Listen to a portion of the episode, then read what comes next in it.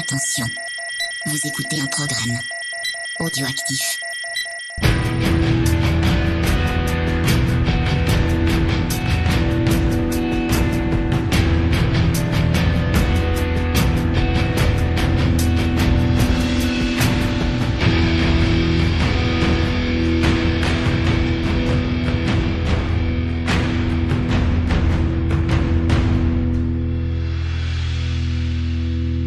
Salut les bourrinos, c'est Ron et bienvenue pour ce nouvel épisode de Scoring, un scoring un petit peu spécial comme chaque épisode. Chaque épisode est spécial parce que nous sommes spéciaux.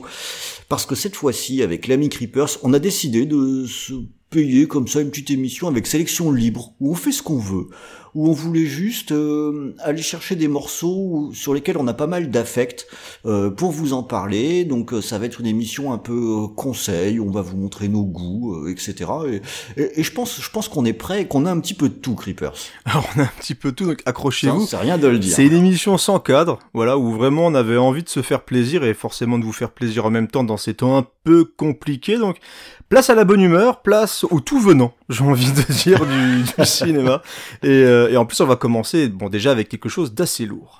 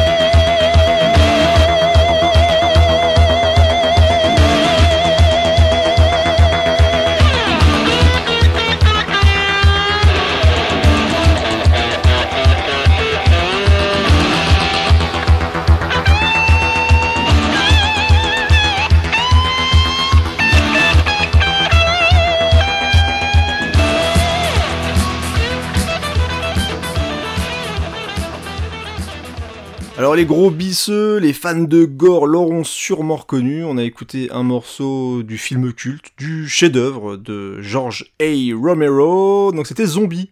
Et ouais, mm. Zombie, euh, donc euh, composé par le groupe Gobelin. L'excellent groupe Gobelin. Moi j'adore Gobelin, oh hein, franchement. Euh, alors, Zombie, chef-d'œuvre de Romero, donc je pense que là on, on va être d'accord tous les deux, hein, Ron il y a des chances, ouais. euh, forcément, parce qu'on on aime beaucoup ce film. On a même fait un podcast d'ailleurs sur euh, Georges Romero. Et étonnamment, Zombie, pourquoi je l'ai choisi? Bah, des... Aussi parce qu'il a un peu même une résonance encore en 2020, je trouve. Bah, plus que jamais. Euh, et en revoyant le film, alors pas plus tard que hier, en 4K, très très belle édition. Des fois, on dit, on m'a même posé la question du est-ce qu'il y a un véritable intérêt parfois sur les films mm. et tout. Sur ce film-là, franchement, le travail de SC de euh, de dire de, de recompositing, de retravail d'image. Euh, franchement, bravo parce que les couleurs, elles sont vraiment magnifiques. Le film gagne vraiment à être vu dans cette qualité-là. Donc euh, moi j'ai vraiment repris une claque en voyant Zombie, mm. mais surtout il y a plein de choses qui m'ont sauté aux yeux, notamment la première scène, je sais pas si tu te rappelles la première scène avec la panique dans les studios de télé, euh, où on voit des experts, faux experts qui s'engueulent, tout, le monde se crie dessus, personne ne comprend. Il y a quelqu'un qui essaie d'expliquer des trucs avec le un peu un peu près du sens, mais tout le monde lui coupe la parole parce que personne ne veut accepter euh, entre guillemets la vérité en face. Et ça part vraiment dans tous les sens jusqu'au moment où bah, on va dépasser la limite et où on va avoir des zombies absolument partout. Et en plus de ça, on a, euh, alors comme Romero avait un petit peu retenu, euh, vous connaissez un peu l'histoire, hein, les, gens qui avaient retenu le côté social de la nuit des morts vivants, bah là dans Zombie, bah il pousse les potards euh, au, maximum, mais voilà complètement. Et donc on a un groupe d'individus qui s'enferment dans un centre commercial où on a les zombies qui ont par réflexe l'habitude de revenir vers ce centre commercial là. On a toujours le personnage noir qui est mis en avant et aussi une femme qui est mis en avant dans le film. Et il y a plusieurs éléments dans le film qui poussent justement pour mettre ce personnage là en avant en plus par rapport aux autres personnages qui ont un peu tendance à vouloir la surprotéger. Et, euh, et ceux qui ont vu le film savent qu'à la fin, bah, ceux qui arrivent à se rebarrer de là-dedans, bah, c'est le noir et la femme qui arrivent à se barrer en hélicoptère. Donc on a le, des moments absolument culte, on a des moments hyper gore, on a la taille des bikers avec, euh, mm. Tom Savini qui apparaît en biker, euh, qui avait fait les effets spéciaux aussi. Enfin, moi, c'est un film qui, je trouve, euh, vieillit très très bien. malgré le côté un peu bleuté des, zombies, mais c'est la version le montage européen, européen voilà. Ouais. avec donc la musique de, de Gobelin et c'est ce qui nous intéresse forcément aujourd'hui. Mais j'avais envie de vraiment de me rattarder sur le film pour le côté un peu justement social parce que je trouve vraiment que les, les zombies qui se baladent, qui déambulent dans, euh, dans les hypermarchés, bon, on a encore vu des images il n'y a pas si longtemps de, oh de gens qui à peine avaient entendu parler du confinement, qui couraient, se ruaient pour aller acheter du PQ et de la farine, euh, voilà, de manière complètement disproportionnée. Mais bon, voilà quoi, donc euh, malheureusement, ça fait encore écho maintenant. Mais c'est un film qui en plus je trouve est hyper efficace et moi j'avais euh, souvenir d'un film assez lent et au final non, c'est un film qui est hyper dynamique. Alors je sais pas si c'est dû au mm. montage euh, européen justement qu'Argento avait repris, mais euh, je trouve que le film vraiment se suit très très bien. Pourtant il dure quand même deux heures, mais c'est quelque chose d'ultra bien foutu et que j'aime toujours revoir avec un grand grand plaisir. Alors la musique des Gobelins, voilà, on va s'attarder quand même un petit peu sur la musique. Bah oui. Et eh bah moi je trouve qu'elle défonce. Alors il faut qu'elle défonce d'ailleurs parce que elle se répète quand même pas mal. Hein. Euh... T'as pas, beaucoup de thèmes différents. Pas beaucoup de thèmes différents et c'est des thèmes qui reviennent quand même assez régulièrement. Dès qu'on a une attaque de zombies, bah on a le même thème qui vient. Dès qu'il y a quelque chose d'un petit peu plus calme, on a le fameux thème euh, très très lent bah, qu'on entend, je mm. crois d'ailleurs euh, en arrière. Euh, le côté un peu lourd, fat des zombies qui déambulent comme ça, mais toujours avec le côté un petit peu inquiétant quand même. Et le morceau qu'on a écouté juste avant, c'est quelque chose de beaucoup plus euh, speed, beaucoup plus action, puisque c'est le moment où on a le, les SWAT au début qui attaquent justement dans l'espèce de mm. gros hôtel et qui font un peu le nettoyage des zombies. Et euh, bah, c'est des morceaux forcément que j'aime bien, parce que euh, on a donc les gobelins, on a l'habitude d'entendre aussi bah, tout ce qui était chez Argento, parce qu'ils avaient commencé chez Argento dans, le, dans les bandes originales. Et c'est quand même un groupe de rock progressif à la base. D'ailleurs, je vous invite même à découvrir ce qu'ils ont fait en dehors des bandes originales, et notamment l'album Roller, que je trouve absolument mm. excellent. Euh, qui est composé de quelques pistes qui durent à peu près une demi-heure et qui est écoutable très facilement sur YouTube d'ailleurs. Mais c'est un groupe que j'aime beaucoup et qui a fait euh, une montagne, une montagne de, de BO vraiment de très très grande qualité. Moi j'adore celle de Suspiria. On a déjà diffusé d'ailleurs dans, dans l'émission de mémoire. Ah, c'est ma préférée. Donc euh, voilà, c'est un groupe que j'aime beaucoup et qui, quand on parle de cinéma italien ou cinéma de genre tout simplement et de bande originale, forcément le, nom de Gobelin bah, ça ressort assez facilement. Et donc on a Claudio Simonetti voilà, le fameux Claudio Simonetti qui était membre de ce groupe-là, et qui a en plus, à côté de ça, en, dire en solo, fait encore beaucoup, beaucoup, beaucoup de BO de très très grande qualité. On en avait déjà diffusé aussi dans Scoring, donc ça avait euh, largement sa place dans cette émission un petit peu coup de cœur, parce que Zombie c'est culte, et malheureusement c'est un film qui, euh, qui a encore sa place, on va dire, dans l'actualité, c'est un petit peu triste, mais c'est comme ça quoi. Allez, on va changer d'ambiance, on va partir vers de l'action bien bien 80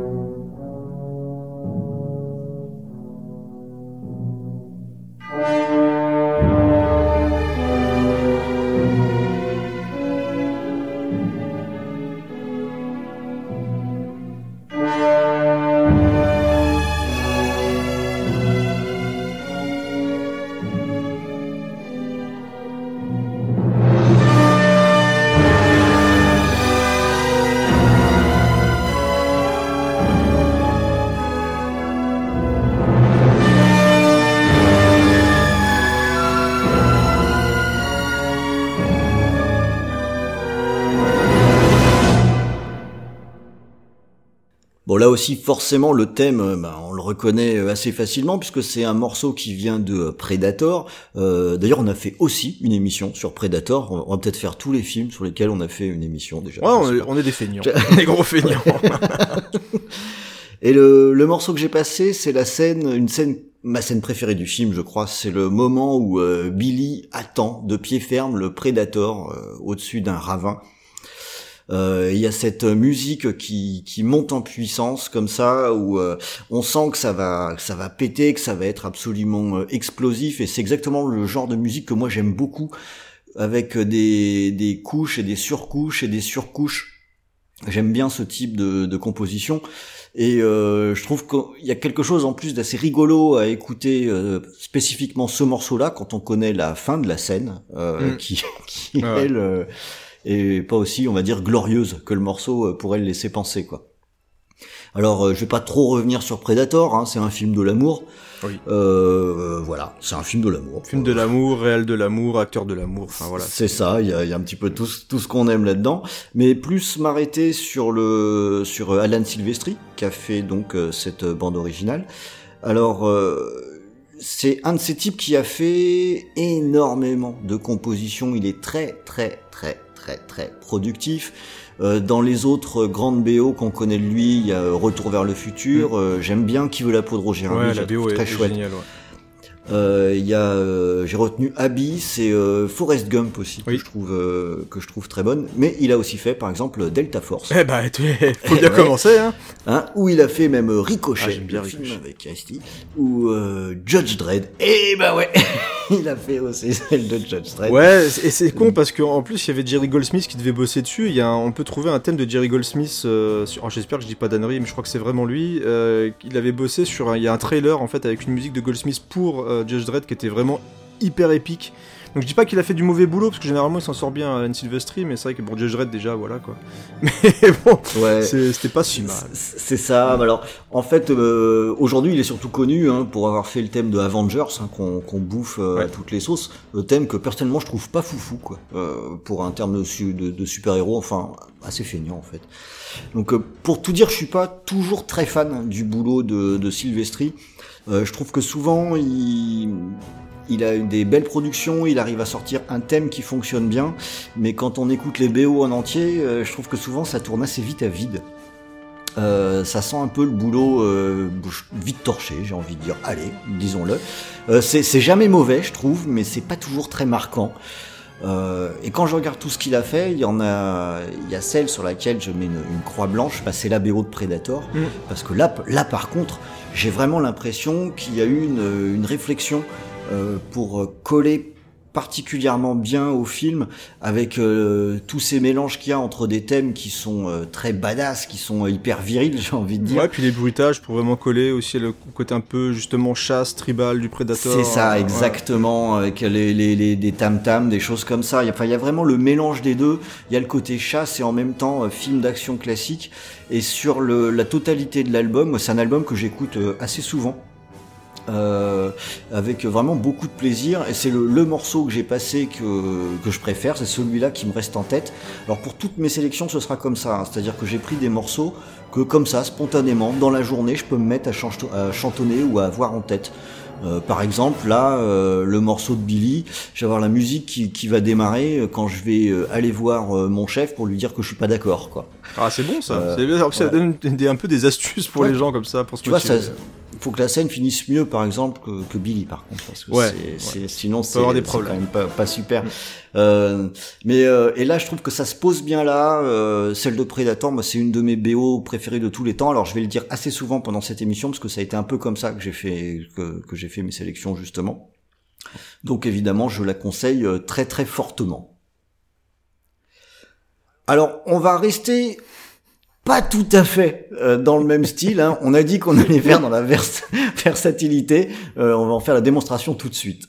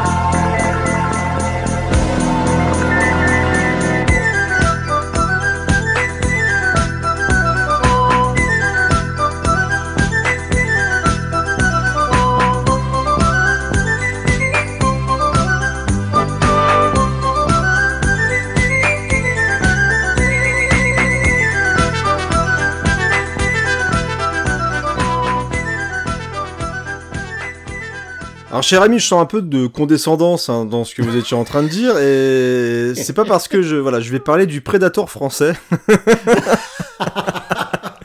Ah, de, du film de science-fiction Made in France qui euh, a poussé très très loin la traque aussi. Parce que nous avons donc euh, la soupe aux choux, vous l'avez reconnu. Allez, faut le dire. Hein. Vous avez reconnu forcément bah, la musique de la soupe aux choux. Alors, il faut savoir que quand on a préparé l'émission, c'est la première musique que j'ai notée dans le dans le déroulé parce que euh, bah, j'avais pas forcément beaucoup d'occasions pour mettre la soupe au chou dans euh, dans scoring par rapport au thème qu'on choisit généralement. Et, euh, Cette émission, elle est née du mariage, de l'enchaînement qu'on voulait faire entre Predator et la soupe au chou. On s'est dit, on s'est dit, bah, quand il a vu la soupe au chou, il a commencé à rigoler. Je dis bah écoute, c'est un peu le Predator à la fin à la française. Parce qu'on bah on a un extraterrestre qui débarque sur Terre euh, sauf que lui bah il traque paix. Voilà il traque les il traque paix. Il est appelé par euh, le par le Glaude euh, qui est joué par le regretté Louis de Finesse et aussi par alors Villeray c'est alors c'est attends ah non c'est l'extraterrestre c'est la denrée voilà Jacques Villeray. Bah, tu vois on se perd avec ce magnifique costume. Alors il faut savoir que j'ai essayé de regarder le film cet après-midi. Bon. Euh, ça, ça a un peu vieilli. ça a moins bien vieilli que Predator. Voilà, faut, faut laisser aux Américains ce qu'ils savent faire quand même. Et, par contre, ça a fait rire ma fille quand il pète. Forcément, voilà, le moment, le bah moment, le moment où il pète, voilà, ça l'a fait un petit peu rigoler. Par contre, quand elle a vu arriver l'extraterrestre, elle m'a dit mais, mais c'est quoi ce truc? J'ai dit bah c'est un extraterrestre. Elle m'a dit mais il est moche ton extraterrestre. J'ai ah oui, c'est sûr que c'est pas, voilà, c'est pas, pas les extraterrestres qu'on voit d'habitude dans les films de maintenant. Mais euh, voilà, en tout cas, la musique, je l'aime vraiment. C'est-à-dire qu'on peut rigoler et tout, c'est un peu du, du Carpenter français aussi. c'est un peu du voilà, do it yourself, c'est sûr. Euh, on, est, on est sur de la synthwave. Alors ce qui est marrant, c'est que quand j'ai fait des recherches sur euh, la musique, c'est marqué que c'est de la synth pop auvergnate. Alors le but est pas de se moquer, mais en plus vraiment j'aime j'aime vraiment cette musique parce que je trouve qu'elle rend hyper facilement dans la tête. Ah ça c'est clair. C'est euh, notre ami Mikado dit généralement le verre d'oreille et du coup je l'ai chanté toute la journée. C'est-à-dire que mm. toute la journée, j'avais ce thème-là dans la tête. Et, euh, et, ce, qui est, ce qui est très marrant, c'est qu'en plus, il y a, donc, il y a vraiment une volonté de mettre un petit peu de, de science-fiction dans la musique, avec le côté justement très synthétique, et avec euh, l'espèce de tadam, tadam, au moment où t'as la soucoupe qui arrive. Mais par contre, c'est quand tu même. Tu parles, c'est parce qu'il avait un bon temps pis avec des effets spéciaux. c'est un peu ça. C'est un petit peu ça. Bah, c'est un peu les bruits de SF du pauvre. Hein. C'est le premier truc que t'as quand tu te dis SF, euh, voilà. Et, et, et, ce qui est rigolo, c'est quand même juste l'histoire de deux vieux qui qui picolent du pinard et qui attire un extraterrestre avec des proutes. Et, euh, et, voilà quoi, donc on a réussi quand même à avoir des films de science-fiction. On savoir que c'est quand même le deuxième film de SF de Louis de Funès, puisqu'il avait fait aussi bah, Les Gendarmes et les Extraterrestres. Eh ouais. Et c'était le même compositeur. Ah, tu vois, le mec il est ancré quoi dans, le, dans la SF Made in France. Il y a un truc dans sa carrière. Voilà, il y, y a vraiment un truc. Donc le compositeur, on va quand même le nommer, puisque c'est Raymond Lefebvre. Et c'était un habitué bah, de, de, du cinéma de Jean Giraud, et aussi bah, forcément des films de Louis de Funès. Il a fait les, les, musiques de Joe, par exemple, des Grandes Vacances, et aussi sur la plupart des films Les Gendarmes. Donc euh, voilà, il a quand même fait des belles musiques. Faut quand même lui laisser, parce que les thèmes des gendarmes, c'est aussi quelque chose qui est qui est rentré dans qui, le. Tout à fait, qui marque voilà, bien. Qui aussi. marque bien euh, le, on va dire le, le cinéma français. Donc voilà, j'avais envie de, de, parler de la soupe aux choux, mais et je le répète, sans, euh, sans moquerie, même s'il y a un côté voilà cheap, parce que c'est ça reste de, de la synthwave, ça reste de la musique cheap, électronique, cheap. euh, voilà. C'est un peu cheap. C'est un, un, petit, voilà, c'est un peu cheap, mais vraiment, je la trouve efficace et, euh, et on peut dire ce qu'on veut, mais bon, le film est un film culte, c'est un film qui cartonne toujours quand il passe à la télé. Voilà, j'ai un peu, c'est toujours un, peu de tendresse quand même, moi, quand je vois Louis de Finesse, euh, Jean Carmet, voilà, c'est des acteurs que j'aimais bien et je, c'était l'avant-dernier film de Louis de Finesse, donc c'est un petit peu dommage de finir là-dessus, mais quand j'étais plus petit, c'est et pourquoi j'avais envie de le, de le revoir, c'est parce que j'avais une tendresse pour le film. Mais voilà, c'est pas forcément le, voilà, le truc le plus fin du monde, mais bon voilà, au moins on aura parlé de la soupe aux choux dans Scoring et c'était voilà. Bravo le la Snap Auvergnate Bravo. représente. Allez, on va quitter le le Predator français, le Star Wars Made in France, euh, pour partir voguer en pleine mer.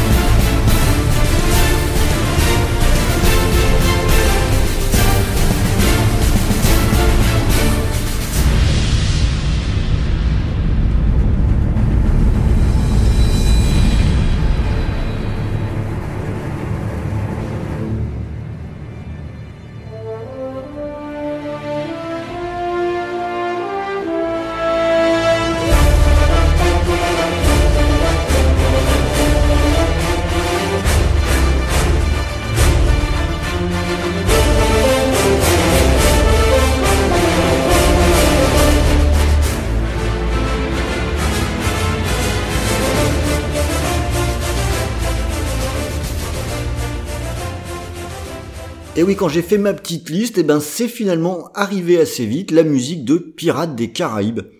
Euh, ce film de, de ce bon vieux euh, Gore Verbinski, qui est un film qui est pas mal, que j'aime plutôt bien. Mais moi aussi. Euh, c'est un bon film d'aventure, Mhm. quoi. Et euh, si je voulais en parler, bon donc c'était euh, avant tout pour pour qui en plus, en tout cas pour son thème principal, a, a été fait par Hans Zimmer, pour qui j'ai un amour très modéré. Et euh, le reste a été fait par euh, Klaus Badelt, qui est un de ses euh, lieutenants, qui fait donc du euh, Hans Zimmer, quoi. Euh, comme euh, que- comme beaucoup. Euh, mais je dois dire que sur Pirates des Caraïbes, je trouve ça, je trouve que c'est une BO qui est d'une efficacité redoutable. Ouais, le thème est très bon. Fran- Franchement, c'est parti des thèmes récents, parce qu'on des fois on se plaint nous dans, ce- dans Scoring qu'il n'y a pas forcément de, de grands thèmes de cinéma qui ressortent euh, régulièrement. Et C'est vrai que ça fait partie des derniers, enfin pour moi des très bons thèmes de saga euh, cinématographique. Ben, en fait, même celui que le, ce que j'ai passé comme morceau, c'est un peu le pot pourri. Mm, oui, tout à fait. Et, euh, et c'est celui-là que je voulais passer parce qu'il s'avère que même à côté du thème principal de Pirates des Caraïbes, des Caraïbes pardon, t'as toute une série de morceaux Mhm. qui, qui auraient pu être des thèmes principaux. quoi.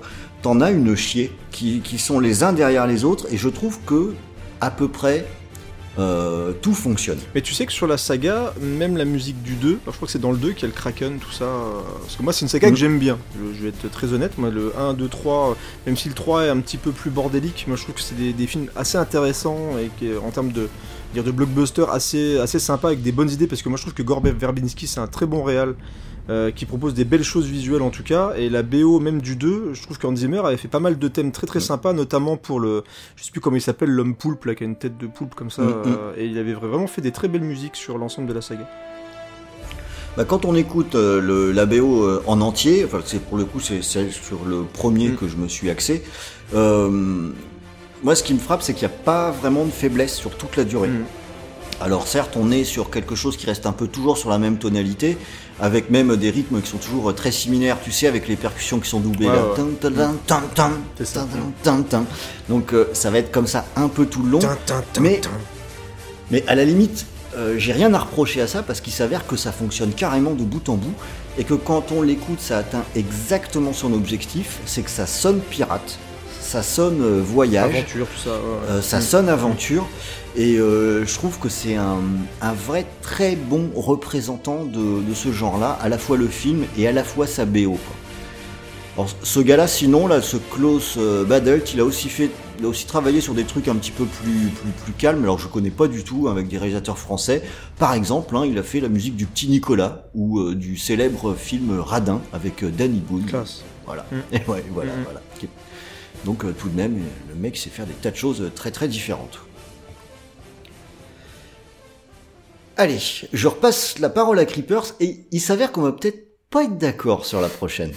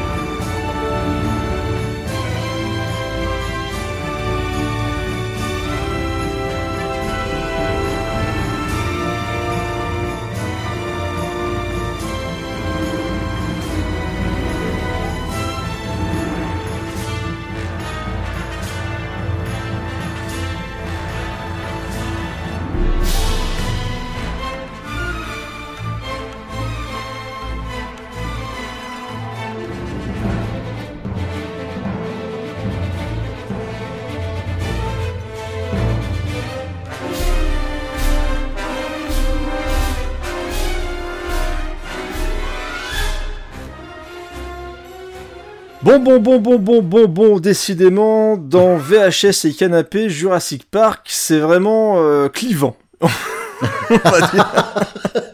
Surtout euh, pour moi, parce que euh, c'est une saga que je porte vraiment dans mon cœur, surtout parce que le premier... Alors faut savoir que le premier, j'ai peut-être déjà dit l'anecdote, hein, je peut-être radoté, euh, je l'ai vu à 10 ans, mais pas au cinéma, je l'ai vu en VHS, et c'est le seul film que j'ai vu deux fois de suite en VHS. Je l'ai regardé, j'ai pris ma claque, je l'ai rembobiné, et directement j'ai relancé le film tellement j'ai surkiffé Jurassic Park. Voilà, j'avais 10 ans, faut se rappeler quand même. Voilà, ouais, je, euh... je, te, je, te, confirme, tu radotes. Voilà, bah écoute, voilà. Euh, je le, donc mais c'est pour remettre dans le contexte et pourquoi, euh, pourquoi j'aime ça. Et j'ai décidé aujourd'hui de mettre la musique de Jurassic World, juste de Jurassic World. Putain, quelle horreur, je vais me faire bâcher par tout le monde. Euh, elle est pas mauvaise, en plus c'est Michael Giacchino qui a fait la musique de Jurassic World. La musique de The Lost World, parce que justement, je, je voulais pas repartir sur le thème principal de Jurassic Park et euh, remettre toujours un peu la même chose. Parce que moi j'aime bien le thème de, de The Lost World, et j'aime bien parce que je trouvais, et c'est là où on va avoir le la divergence avec euh, Rome, mm. je trouvais que alors Jurassic Park, je trouve le thème voilà ultra efficace, super bien foutu et tout ce que vous voulez. C'est que c'est un thème maintenant culte dans l'histoire du cinéma aussi. Mais euh, j'étais, je suis beaucoup plus attentif à ce qu'a apporté euh, John Williams dans The Lost World, parce que je trouvais le thème, même le, la bande son en général, beaucoup plus varié, beaucoup plus dynamique, et je trouvais qu'il y avait beaucoup plus de recherche dans The Lost World que dans le premier Jurassic Park, aussi parce que dans The Lost World, on a un côté beaucoup plus action. C'est euh, des choses qui ont été reprochées d'ailleurs à cette suite, qui aime beaucoup même décrié, je trouve, euh, alors que moi je le trouve plutôt efficace, en peut-être parce que je l'ai vu au cinéma encore assez jeune, que j'avais 16 ans. Mais c'est un film que j'aime bien, qui propose quand même des plans assez, assez dingues, il y a des idées même assez mortelles, notamment l'attaque des doubles T-Rex avec la caravane, plus l'attaque des raptors, etc. Mais on, est sur la BO, sur quelque chose de beaucoup plus recherché, je trouve. Et euh, la volonté dans ce thème, parce que ce qui est intéressant, c'est que John Williams ne part pas directement sur le thème principal de Jurassic Park et part sur vraiment autre chose pour l'identité de ce film. Et euh, le thème n'apparaîtra que sur la fin, c'est le thème qu'on entend là pendant que je parle. C'est-à-dire que même ce thème retravaillé, je le trouve un petit peu plus nerveux, un petit peu plus riche que ce que proposait John Williams sur le premier euh, Jurassic Park. Voilà. Allez, ok. Moi, je dirais à peu près tout l'inverse. Ok, ouais, écoute. Alors, en fait, mais ça, ça, a provoqué un débat interne hein, quand même, parce que du coup, euh, j'ai réécouté les deux BO. Euh, la, la BO du premier Jurassic Park, finalement, m'a un peu déçu en la réécoutant. Je la trouve oui, oui, pas si bien que ça. Mm. Euh, sorti du, du, thème qui lui est d'une efficacité totale. Voilà, exactement. Euh, mais par contre, je partage pas ton avis sur le deuxième que je trouve peut-être encore plus feignant. Ah ouais. Où je trouve que euh, on a tous les tics de John Williams feignant. Où, euh, où on va cacher l'absence de mélodie par des surpercussions euh, moi, je trouve qu'il rajoute des couches artificielles, mais ça, il le fait tout le temps. Mais là, je trouve que ça se voit avec euh, de, des trompettes, avec des harpes, des trucs comme ça, qui font des petites, des petites gammes derrière. Ok, ça fait beaucoup de bruit, mais de tout ça se dégage pas grand chose. Moi, j'ai vraiment pas ressenti grand chose en l'écoutant euh, ce, ce, cette BO. Et je me suis dit, ah, c'est peut-être parmi ce que j'ai écouté de moins bien de John Williams. Ça m'a pas du tout plu. Ouais, bah c'est. Écoute, je, voulais mettre du Jurassic Park euh, dans cette émission coup de cœur, forcément. Alors j'ai essayé de faire un peu, un peu différent. Je voulais pas mettre de Jurassic World parce que sinon j'aurais entendu Bilou se foutre de ma gueule pendant des siècles et des siècles. C'était risqué, ouais. Vu qu'à chaque fois que je parle d'un film, il arrive à me mettre Jurassic World dans la gueule. Donc voilà. Mais en tout cas, voilà, moi j'aime bien le, j'aime bien Jurassic Park, euh, j'aime bien Jurassic, euh, Jurassic World, décidément. J'aime bien The Lost World. Donc n'hésitez pas à nous dire d'ailleurs ce que vous pensez des, mm. des différentes BO. Voilà, c'était euh, important, hein, peut-être pas aller jusque là, mais je tenais vraiment à, remettre euh, un petit peu de, non seulement de Spielberg, mais de John Williams dans, dans ce scoring. On va quitter les dinosaures et on va aller affronter l'Ouest sauvage.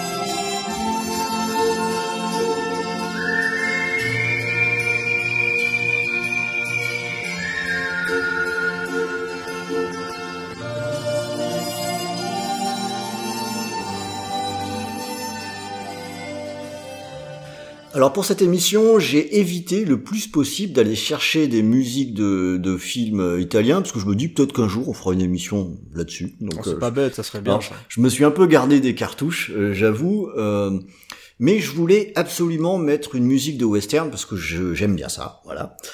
Euh, et les westerns que j'aime, bah, c'est les, les westerns italiens hein, majoritairement. Et alors, il y avait plusieurs choix qui semblaient assez évidents, mais j'ai quand même écarté Ennio Morricone parce que peut-être qu'on le connaît un peu trop. Et je me suis arrêté sur un film que j'ai vu il y a pas longtemps, qui s'appelle Quand les coltes fument, on l'appelle Cimetière. C'est un Drôle de titre. hein. oui, le titre, mais les titres des films italiens, Ouais, ouais, c'est un vrai bonheur. C'est un film de 71, hein, euh, et qui est plutôt un film bien cool, hein, euh, très classique, avec de, une histoire de deux, deux mercenaires qui sont euh, ultra forts, et puis qui se tournent un peu autour, est-ce qu'ils vont s'affronter ou pas, enfin tout le film tourne autour de ça. Et euh, le thème est écrit par euh, Bruno euh, Nicolai. Euh, là, comme ça, je voyais pas spécialement qui c'était, mais quand j'ai Ouais. vu le film, euh, le, la musique, elle m'a tout de suite, euh, ça a percuté tout de suite, quoi. Et après avoir vu le film, ce que je vous ai passé, je l'ai chantonné, mais mais pendant deux semaines, quoi. Donc, euh, je me suis dit ah, je vais quand même le mettre. Et il y a exactement dans cette musique et dans celle que je passe pendant que je parle, qui en est une variation, tout ce que j'aime dans les BO des westerns italiens. Euh, c'est que on a une espèce de patte, alors qui vient peut-être au départ de, de Sergio Leone, peut-être pas, c'était peut-être tous en même temps, j'en sais rien. Mais euh, avec ces, ces sifflements, je trouve que ça marche super bien. Mhm. Et avec aussi cette, euh, cet art de faire des, des petites mélodies, des ritournelles qui te rentrent dans le crâne et qu'en sortent pas. Et ça, je trouve ça formidable et ils étaient hyper forts pour faire ça. Alors de là à dire que il faut écouter toute la BO. Alors déjà pour la trouver, bah, c'est impossible, je l'ai vu nulle Ouais, part. j'allais dire, ça peut pas être évident. hein. Ça doit pas être évident, mais même quand tu vas chercher des compilations, que tu essayes de regrouper les morceaux qu'il y a dans le film, de toute façon, sur les films de cette époque, hein, euh, c'était pas forcément une très grosse production, bah il y a que quatre morceaux hein, le- qui sont euh, qui sont répétés, euh, t'as des variations qui sont très faibles entre. Donc ce qu'on va retenir, c'est principalement ce thème, mais euh, j'ai été surpris de voir que sur un film dont j'avais jamais entendu parler avant de le regarder, hein, qui s'appelle Quand l'école te fume, on l'appelle Cimetière, euh, il y avait une musique d'une euh, du- d'une telle qualité qui pour moi se place très très bien à côté des classiques. Euh, forcément du coup de d'Ennio Morricone voilà ça complète la gamme. Et je me suis dit aussi que c'était un truc qui était peut-être moins connu et tant qu'à faire une petite pointe d'originalité bah ça, ça fait jamais de mal quoi Et comment t'as découvert le film? C'est un DVD qui traînait chez toi que t'avais pris dans un bac à solde ou? Alors pas du tout c'est un DVD que j'ai acheté chez euh, Artus D'accord. ah oui, Euh, d'accord. j'ai rempli mon panier, j'avais j'avais envie de prendre des trucs un peu divers et variés. Euh, Ils ont une collection western européen. Euh, voilà, j'ai regardé vite fait de quoi ça parlait. Je dit, allez, je tente, je tente quoi. Et et je savais pas du tout ce que c'était. Je l'ai acheté complètement au hasard. hein. D'accord. Et très bonne surprise. Le film est cool. En Très plus. bien. Le Donc, film, film, est cool. cool, hein. BO cool, Ouais. ok. Donc euh, voilà, ça coche toutes les bonnes cases, quoi. Alors on était euh, chez les badass du Grand Ouest, euh, maintenant on va aller sur le badass ultime, Monsieur Panda Dodu.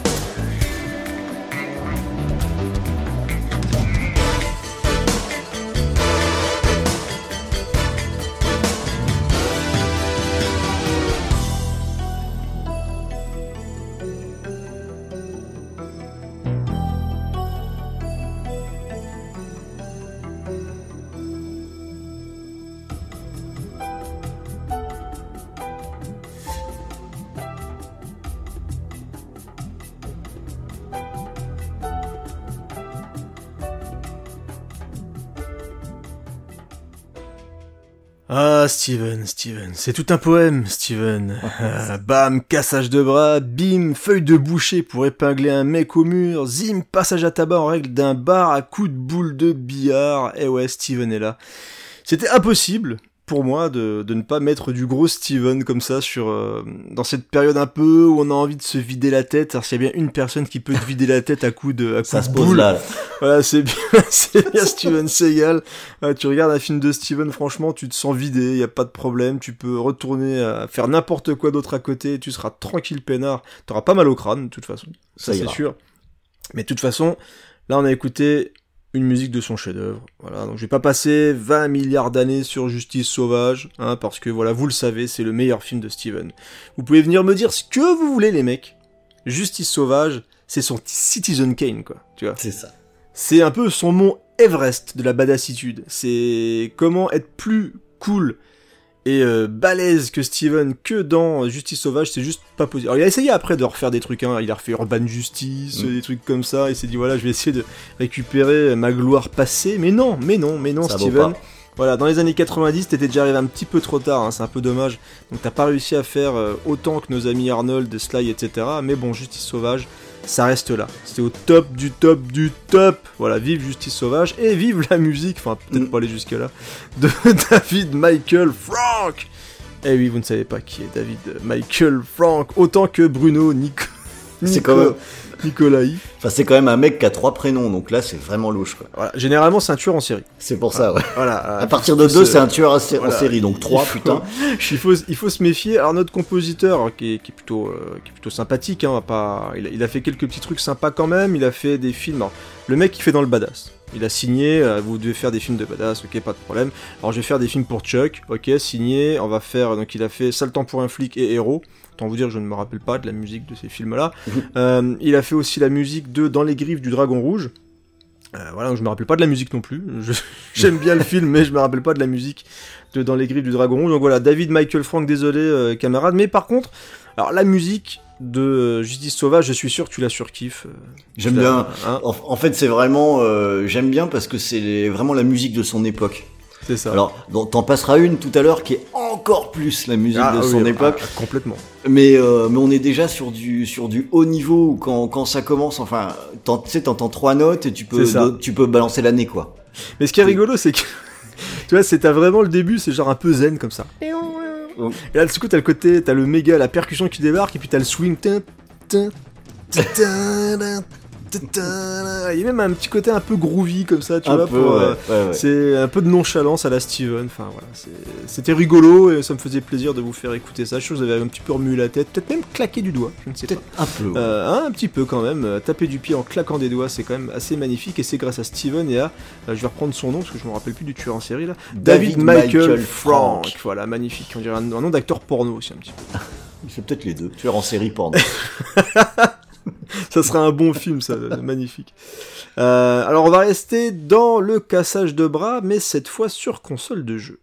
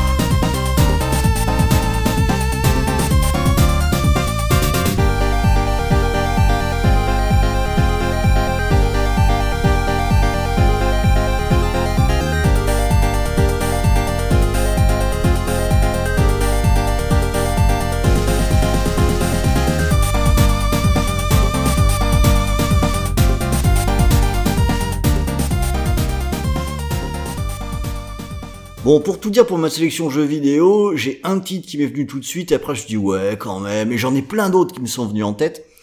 Euh, et bien sûr, je suis revenu sur le premier parce que l'occasion était trop belle pour passer un morceau de Streets of Rage 2. Oh, quelle surprise Oh, quelle surprise, oui, je sais. Parce que pour ceux qui ne le savent pas, avec le camarade Creepers, il y a quelques, quelques années maintenant, on faisait une émission sur les, les musiques de jeux vidéo et j'aimais bien, j'avais déjà passé la moitié, je crois, de la BO. Oui, il y a des chances. Il y a des chances. Parce que c'est, c'est une BO que je surkiffe pour Ouais, ce magnifique. ouais.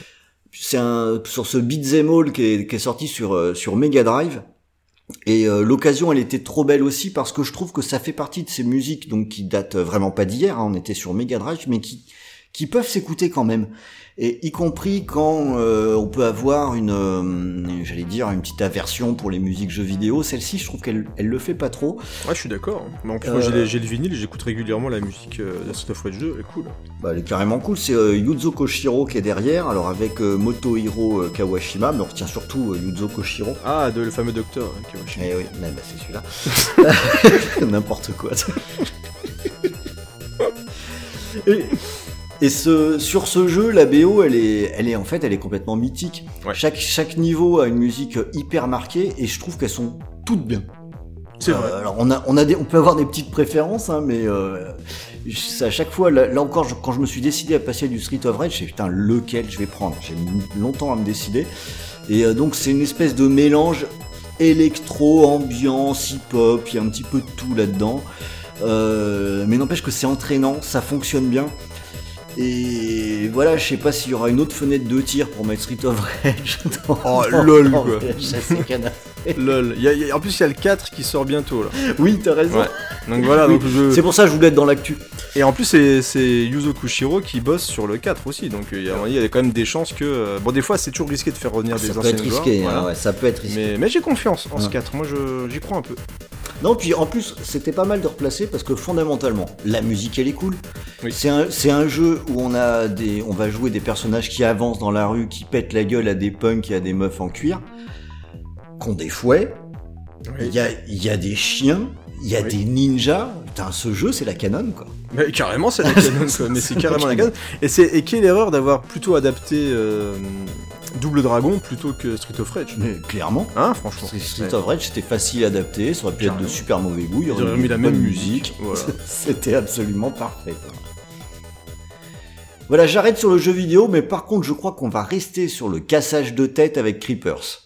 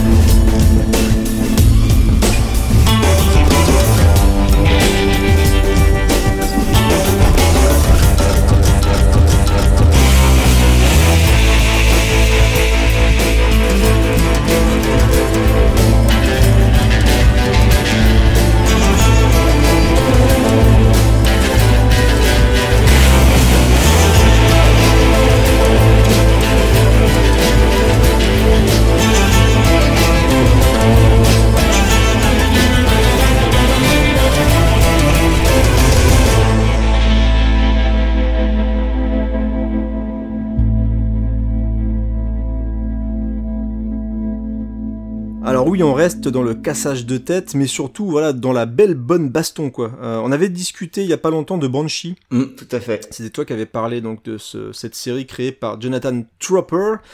Et l'avantage du confinement, bah, c'est qu'on peut un peu bouffer de la série, des films, etc. Et je me suis euh, enchaîné Warrior parce que je me suis un peu abonné à tout ce qui existe. On avait fait un, on a fait un podcast sur les, la SVOD et là je peux te dire que je me suis inscrit à tout, absolument tout. Et donc j'ai profité d'une offre OCS qui, peut- qui nous proposait un mois gratuit. Donc là, bah, je suis Mm. en train de terminer aussi la série The Outsider euh, basée sur un bouquin de Stephen King qui est très bien d'ailleurs aussi. Et j'ai euh, bouffé donc Warrior, donc la nouvelle création de Jonathan Tropper. Alors, elle reprend un peu les, d'apparence comme ça, un peu les codes de Banshee, c'est-à-dire euh, un petit peu de cul, pas mal de violence. Et ce que j'ai beaucoup aimé, donc déjà le côté forcément arts martiaux, et toi ça devrait vraiment te plaire, je pense, parce que euh, Ah mais genre, tu peux pas savoir comme bah, j'ai envie parce de que ça, voir. non seulement t'as le côté arts martiaux, t'as le côté un petit peu, euh, voilà, t'as le mélange de violence, de sexe, etc. Il y a un mélange de western aussi, donc t'aimes le western, donc forcément ça colle. Puis dans, dans la musique, côté ça se sent. aussi. C'est euh, C'est-à-dire que là, mm. dans ce que t'as écouté, il y a le mélange justement western et euh, et côté un peu oriental.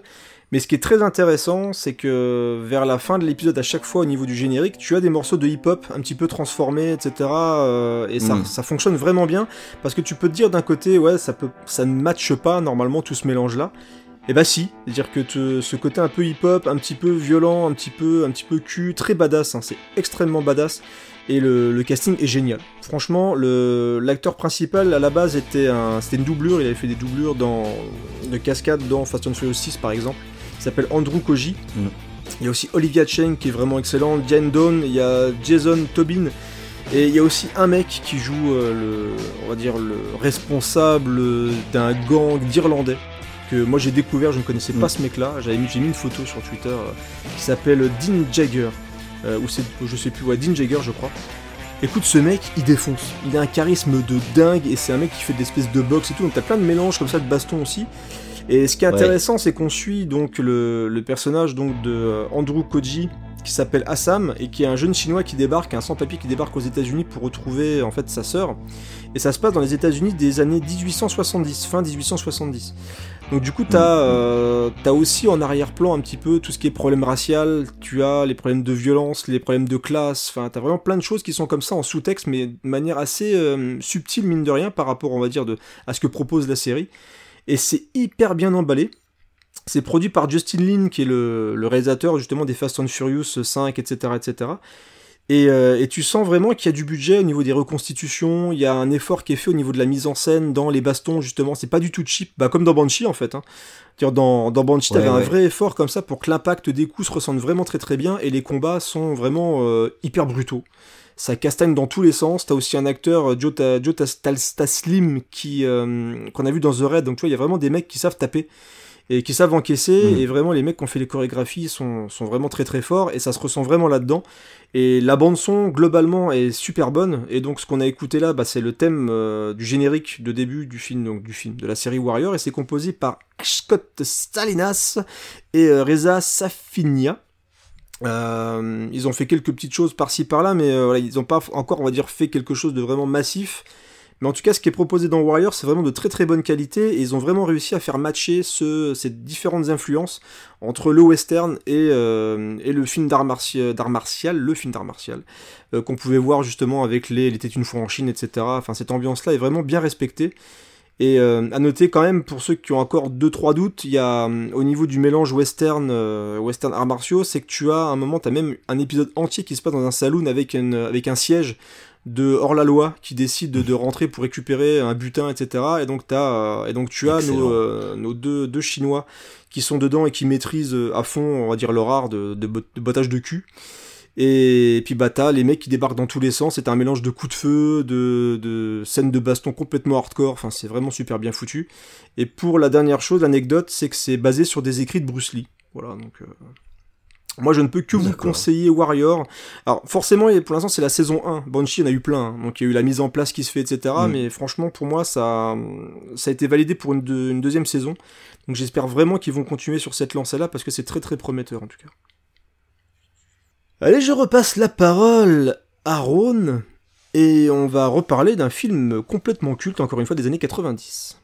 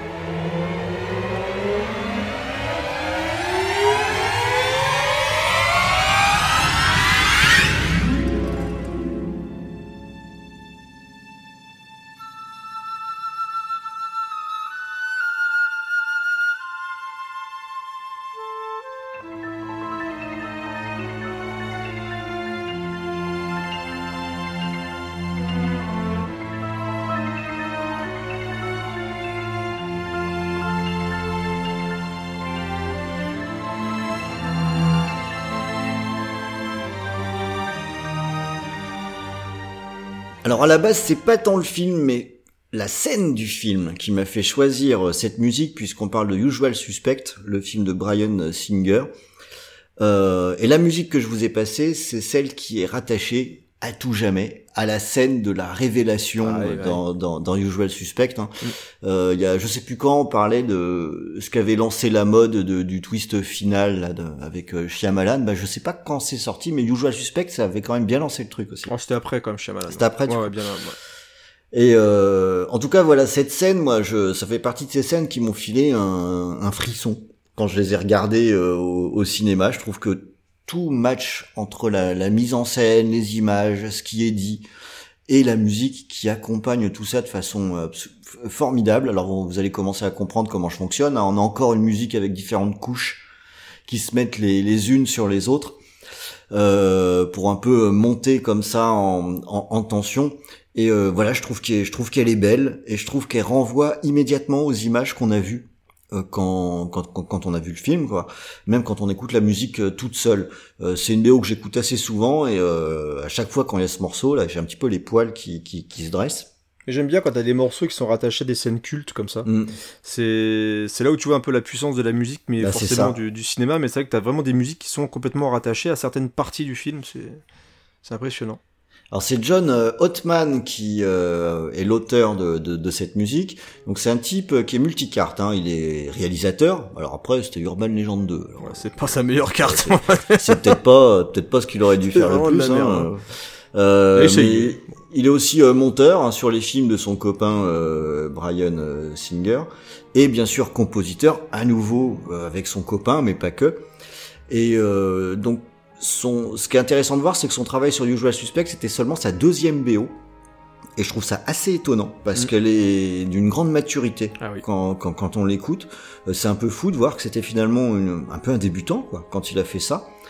Et il a suffisamment impressionné son copain pour bosser sur euh, plusieurs de ses films. Et d'ailleurs, moi j'aime en particulier beaucoup son travail sur les euh, X-Men et en particulier sur Day of Future Past.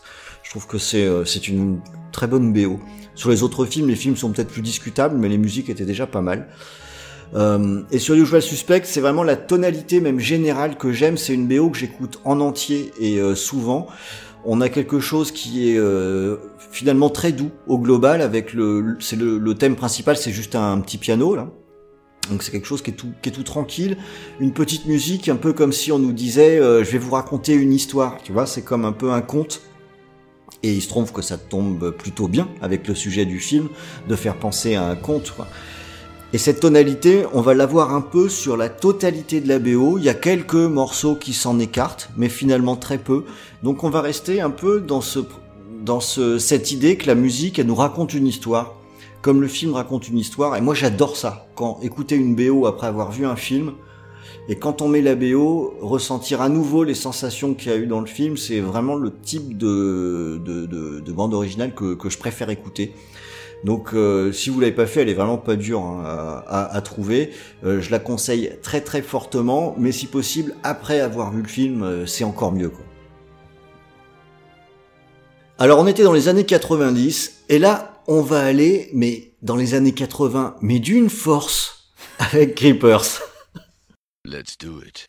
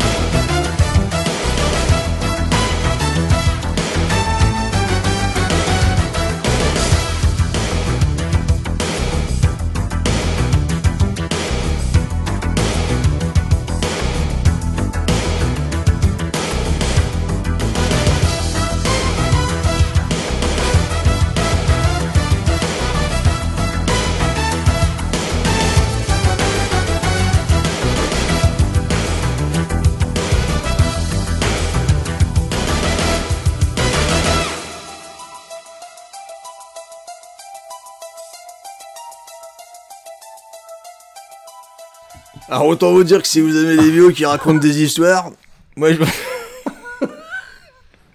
Là, elle en raconte qu'une. Voilà, c'est.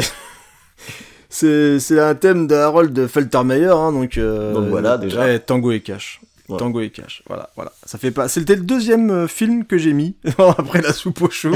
donc c'est, c'est vous dire quand même le, le- niveau quand même. Alors, pour l'anecdote, encore une fois, ça va être l'émission des anecdotes. J'ai peut-être déjà raconté aussi. Non, je crois pas, pas celle-là. Non, pas celle-là. Alors, au- à la création de VHS, donc on était deux avec Bilou, et j'ai longtemps hésité à utiliser en fait la... cette musique-là pour ouvrir les émissions parce que j'ai- j'aimais bien le Let's Do It que balance Sly en fait au tout début du morceau.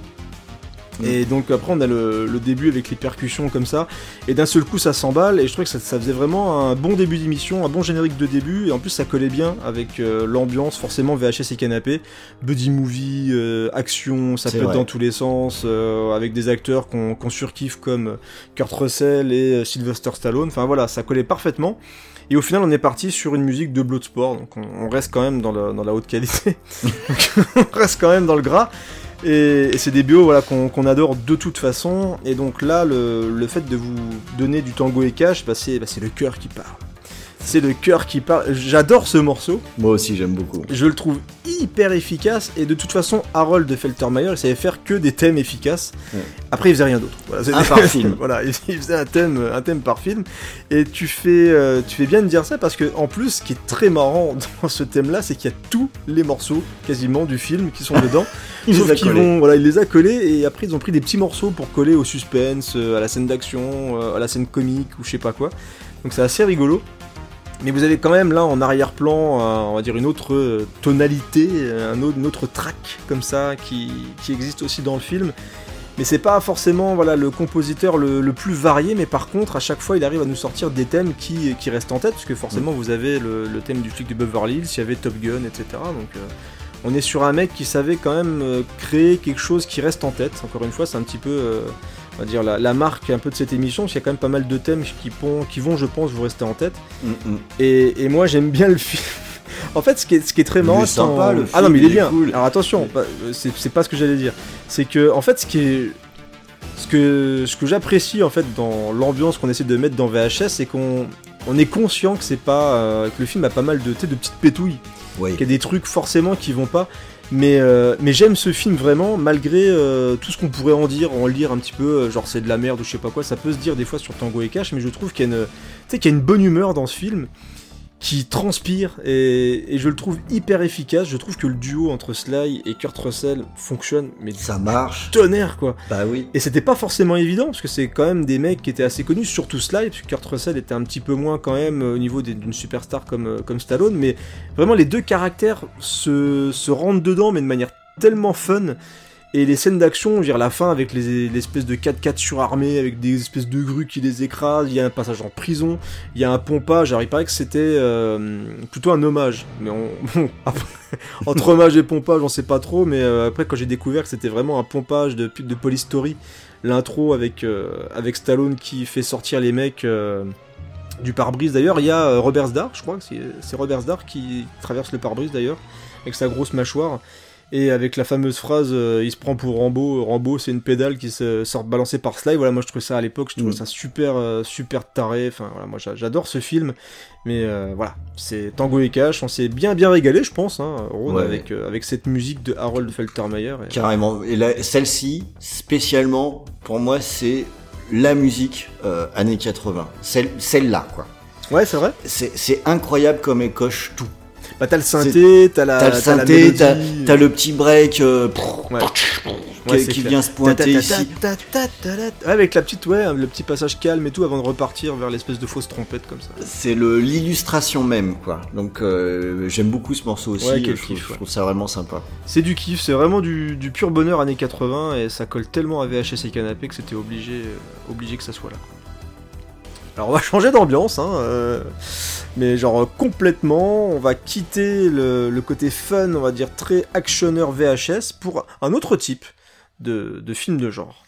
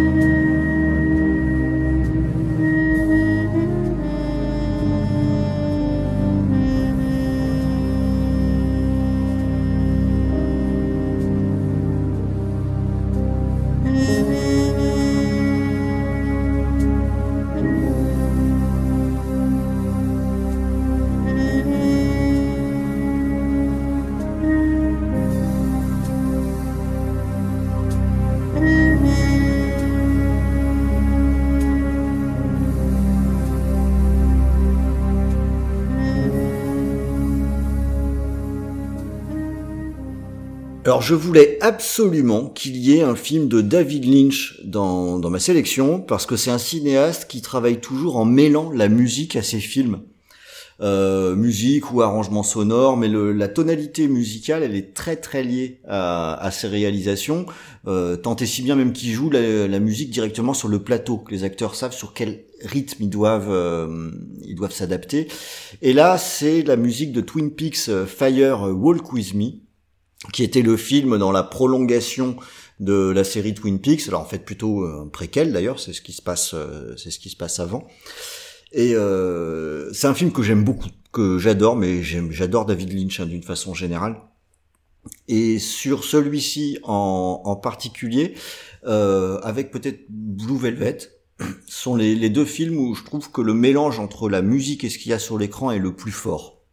Euh, cette musique, c'est celle d'Angelo euh, Badalamenti, avec euh, Lynch qui met sa petite touche aussi. Il travaillait déjà sur, sur la série. Et elle a un intérêt, c'est que toutes les BO des films de Lynch ne sont pas écoutables toutes seules. C'est pas toujours si évident que ça. Sur Twin Peaks, c'est le cas. On est sur une tonalité qui va être très jazz, euh, c'est très groove et à chaque fois avec des petites touches d'étrangeté. Euh, ce mélange, il est particulièrement visible dès le départ avec ça, parce qu'on a au démarrage l'espèce de bruit de fond qu'on va avoir dans Twin Peaks presque tout le temps, là le qui va rester en fond, et au-dessus, on va avoir une musique de jazz finalement assez classique qui ressemble parfois à du, jazz d'impro, puisque les thèmes sont pas ultra marqués, mais l'air de rien, on reconnaît avec quelques notes, on sait qu'on est dans Twin Peaks rien qu'au niveau du son. Quand on écoute le rythme de cette musique, si on regarde ensuite le, film, on va voir que les acteurs, vont se déplacer sur ce type de rythme. Le rythme du montage aussi va aller sur la même vitesse que la musique, jusqu'à la façon qu'ont les acteurs de, de dialoguer, de sortir leurs lignes, où là pour le coup on va être sur quelque chose de relativement lent avec des espaces, ça va coller parfaitement à cette logique de jazz groovy. Je, Après, je, je suis tellement une quiche David Lynch que je bois tes paroles, mais je, bah. Enfin, à la limite, là, si tu as envie de t'amuser, fais l'essai, écoute cette musique et regarde un bout du film et tu verras, ça marche. D'accord. C'est euh, c'est assez surprenant, mais c'est avec David Lynch, ça fonctionne comme ça. À vrai dire, c'était pas ce morceau-là mon préféré de la BO, c'est celui que j'ai mis euh, pendant que pendant que je parle, euh, mais que j'ai pas osé mettre tout seul parce que c'est un morceau qui est très très répétitif, mais qui est mon préféré parce qu'il est rattaché à une scène que je trouve complètement dingue, où on a cette espèce de basse qui joue toujours la, même mélodie de façon très très forte et très très sourde, avec juste quelques variations. Et je trouve que cette scène est folle parce que pendant qu'elle joue cette, euh, cette mélodie, on n'entend que ça à l'écran et on n'entend pas ce que disent les personnages, c'est sous-titré, ils se parlent à l'oreille. Il y a que de la musique pendant plusieurs minutes, quoi. C'est quand même euh, assez étonnant. Et euh, voilà, moi je trouve que cette démarche, elle est quand même plutôt couillue. Du coup, quand on écoute le morceau tout seul, on trouve ça peut-être un peu bizarre, mais quand on a vu le film, je trouve que ça fonctionne plutôt bien. Et sur l'ensemble de la BO, bah en fait c'est une BO qu'on peut mettre et qu'on peut écouter euh, d'une traite. Moi il y a qu'un morceau que j'aime moins, qui est un- une chanson que je trouve euh, trouve pas incroyable. Mais euh, sur le reste, on a quelque chose qui est donc très jazzy, groovy, à la fois layback et un peu inquiétant. Le, ce mélange des deux. Donc euh, une BO que j'écoute très régulièrement et que je recommande chaudement pour le coup. Alors on a vu que moi j'étais dans les films sérieux, tout ça, avec des analyses, de chien. Alors Creepers, pas du tout. Et il va continuer sur son credo avec le prochain film.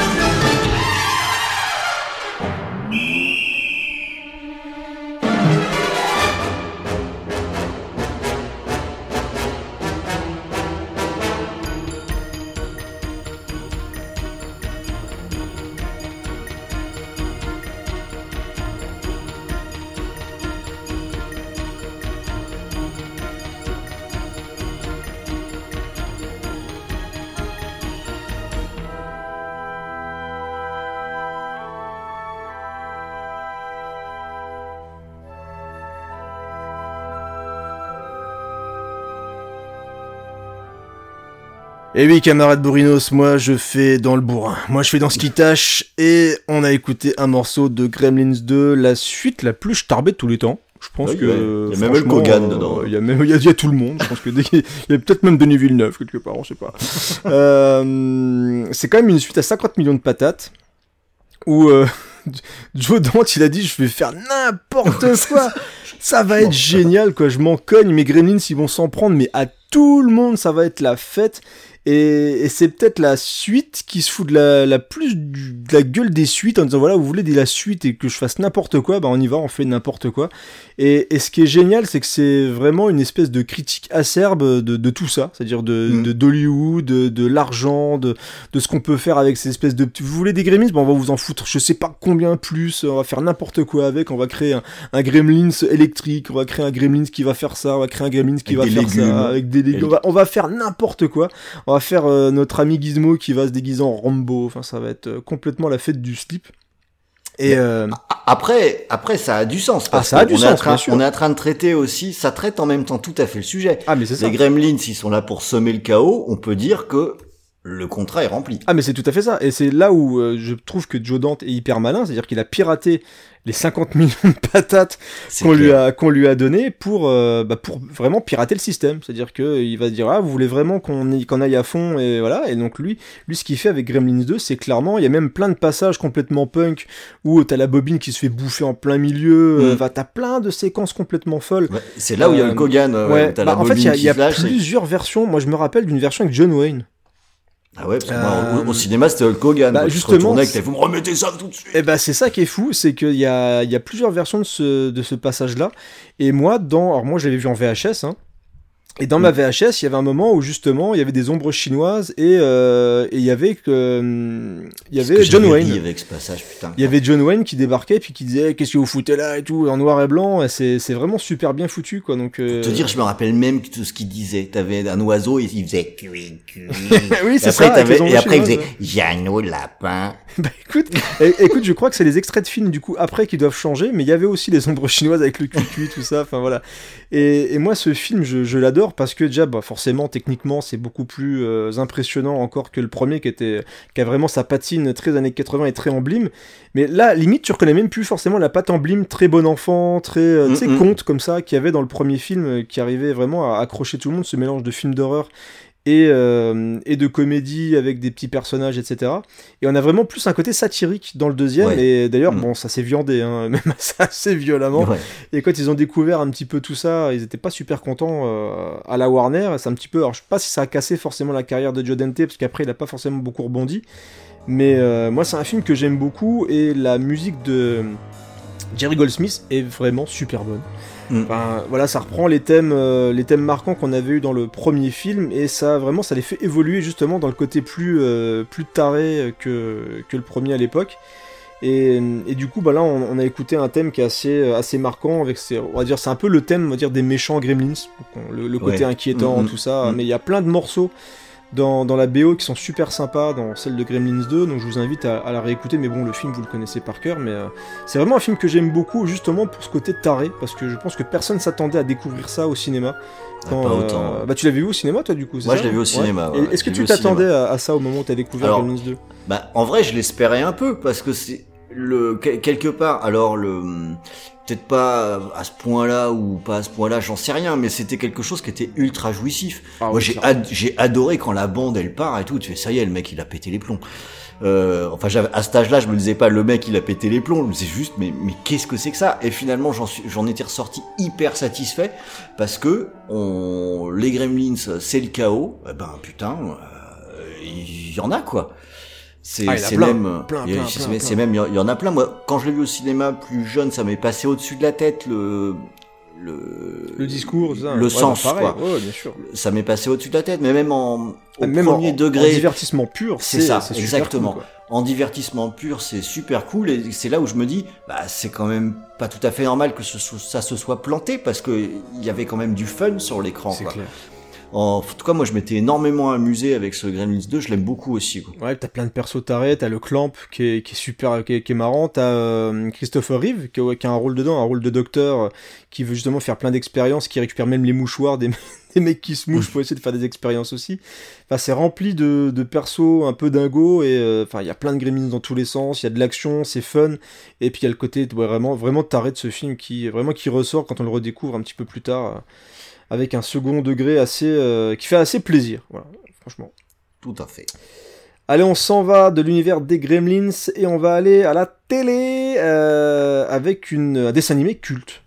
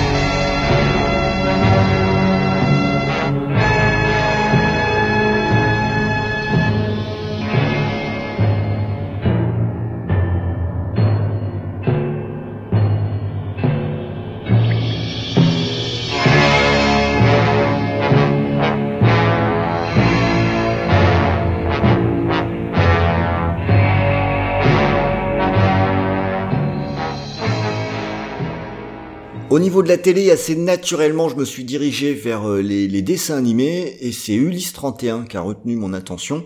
Alors, euh, c'est pas la première fois hein, que je diffuse des musiques de dessins animés, mais parce qu'on a toute une période qui était euh, la période, je dirais, avant Club Dorothée, où je trouve que les, les génériques dans leur ensemble et les environnements sonores d'une façon générale étaient vraiment d'une qualité euh, assez surprenante, quoi.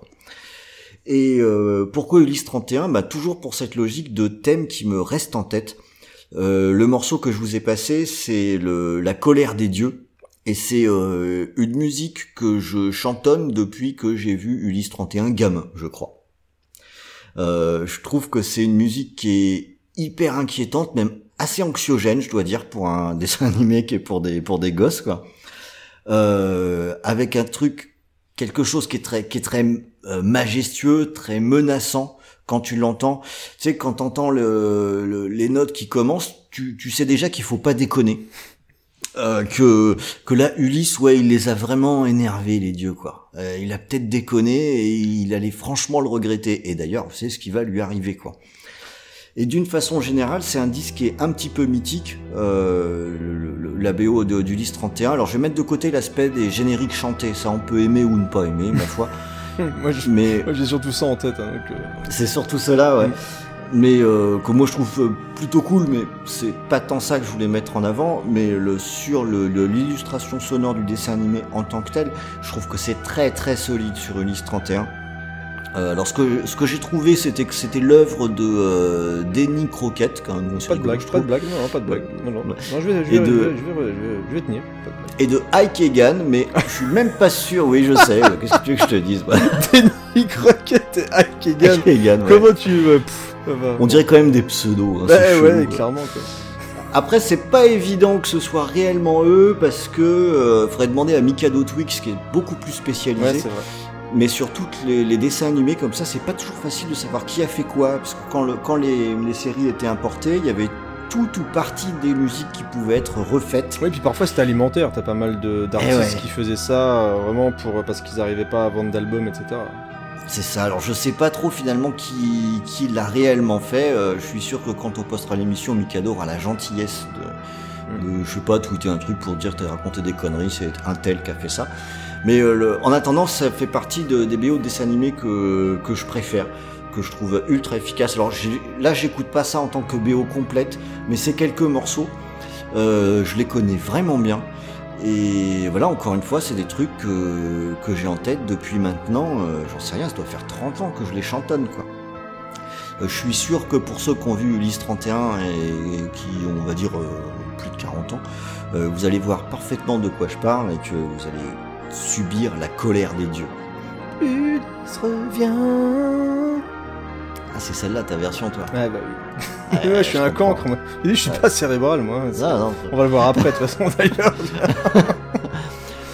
Non, non, bah, je sais pas pourquoi tu dis ça, parce que je te repasse la main, et là, je crois qu'il était grand temps d'avoir un petit peu de finesse dans cette émission.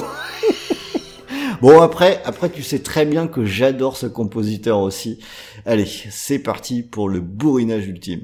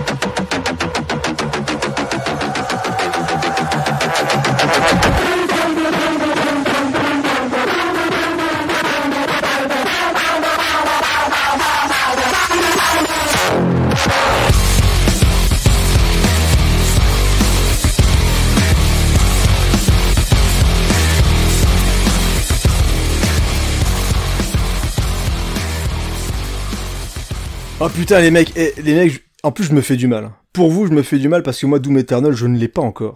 Je ne l'ai pas encore, je ne l'ai pas encore, je ne l'ai pas encore. Pourquoi? Tout simplement parce qu'on est en confinement et que le jeu est sorti un tout petit peu après. Je me suis retenu et non, je ne l'ai pas commandé sur internet et j'ai résisté, donc on- je le ferai un petit peu plus tard. Mais vous, vous avez eu la chance, comme moi, de découvrir la musique de Doom Eternal de Mm. Mike Gordon. Putain, c'est bon. Putain, ça fait du bien, quoi. Non, mais sérieusement, ce morceau, il défonce. C'est, c'est un peu la violence, quoi. Oh, ouais, qu'est-ce que c'est C'est vénère. un peu la violence ultime, mais qu'est-ce que ça colle bien avec Doom Eternal? Moi, j'avais déjà pris une claque avec euh, la BO de, du premier Doom, quand Mm. il est ve- revenu, hein, je crois que c'était en 2016. Mais quelle grosse claque, j'ai le vinyle. Ouais, J'avais adoré, j'adore la reprise du thème de Doom, je Ah le mais trouve ouais, c'est cette montée en puissance qu'il a réussi à faire. Et c'est un mec euh, qui, qui est doué, comme euh, t'avais déjà diffusé de la musique de Killer Instinct. Ce qu'il avait Ouais. fait sur Killer Instinct, c'était top aussi. C'est vraiment un excellent compositeur, mais euh, là, quand j'ai, il y, a- un camarade sur Facebook qui avait partagé une musique, parce que j'avais vraiment essayé de ne rien écouter du tout, mais j'ai pas résisté, j'ai pas résisté, j'ai cliqué sur le lien et là j'ai pris une claque. Alors, ce qui est, ce qui est intéressant, t'as pas mis le, le tout début de la musique, mais je crois qu'on entend encore dans le, dans ce que tu vas diffuser un petit peu la partie électro au début.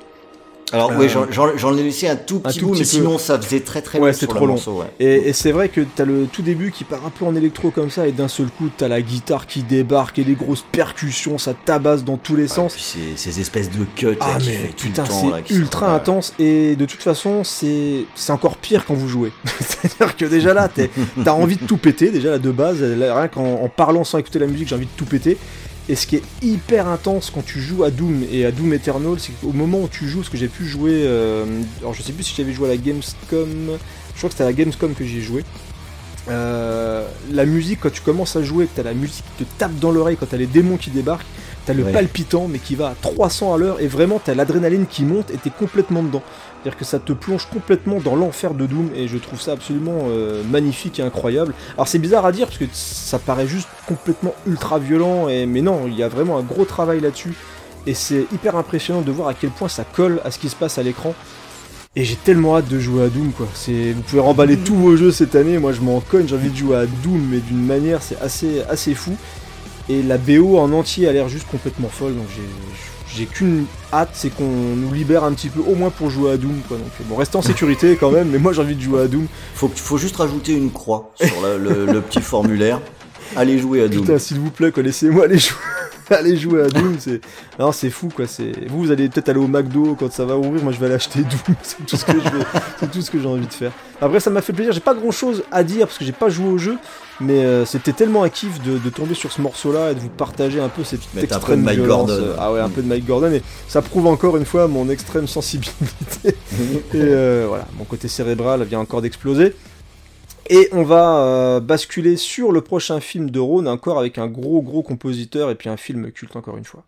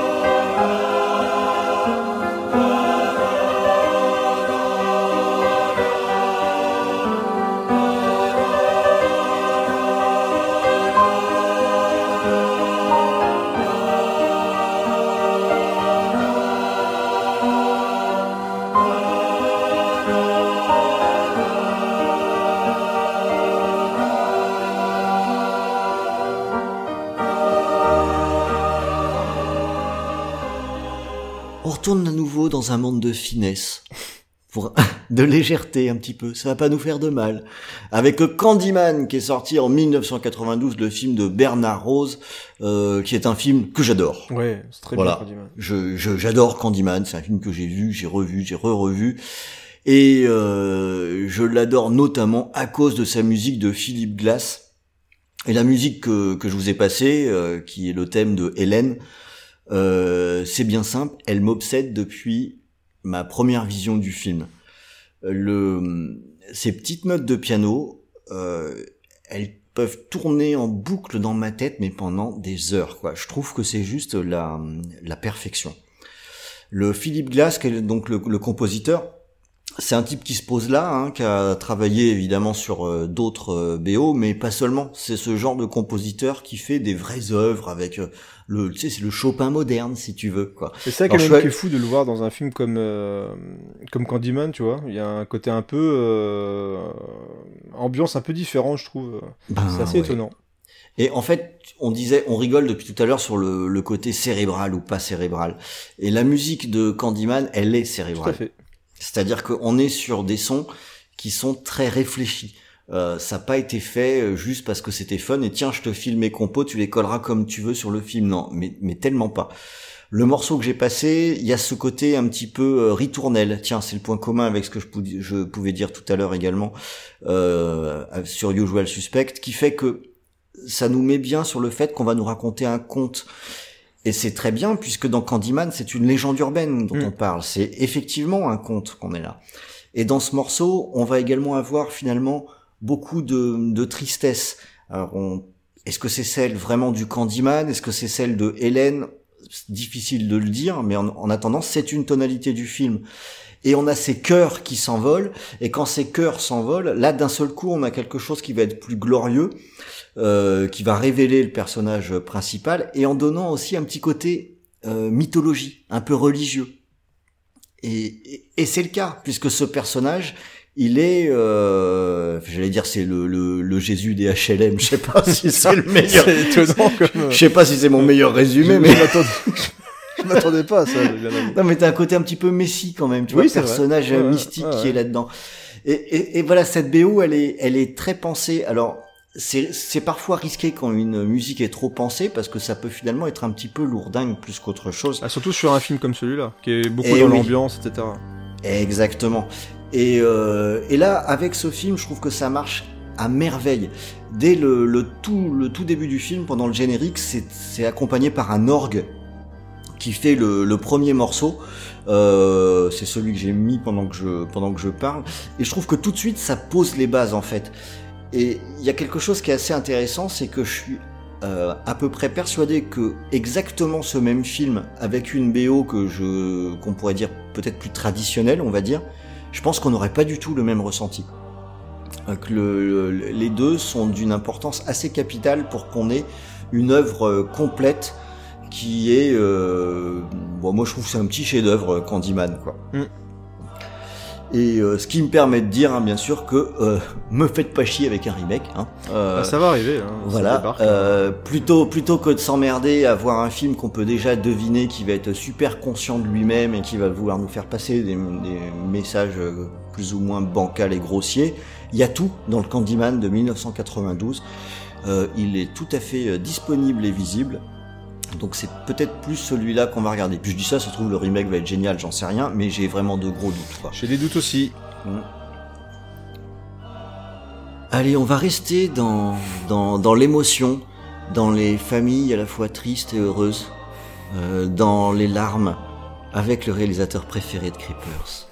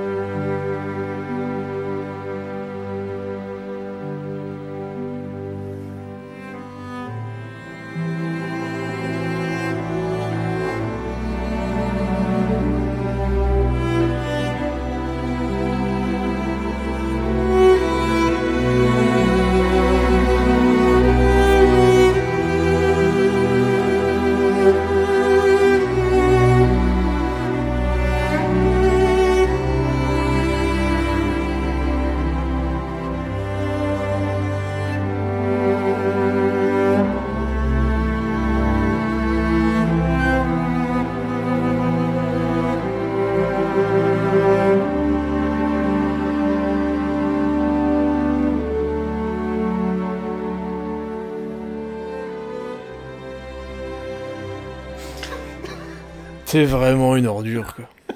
T'es vraiment une ordure. Alors, mesdames et messieurs du jury, vous l'aurez compris, cet homme est une ordure. Bon. Déjà, ça, vous le savez. Alors, monsieur n'a pas de cœur, certes. Voilà, c'est monsieur ne pleure pas, monsieur n'a pas d'émotion, monsieur n'aime que, que la haine et le, mépris et la violence. Ça, vous l'aurez compris aussi.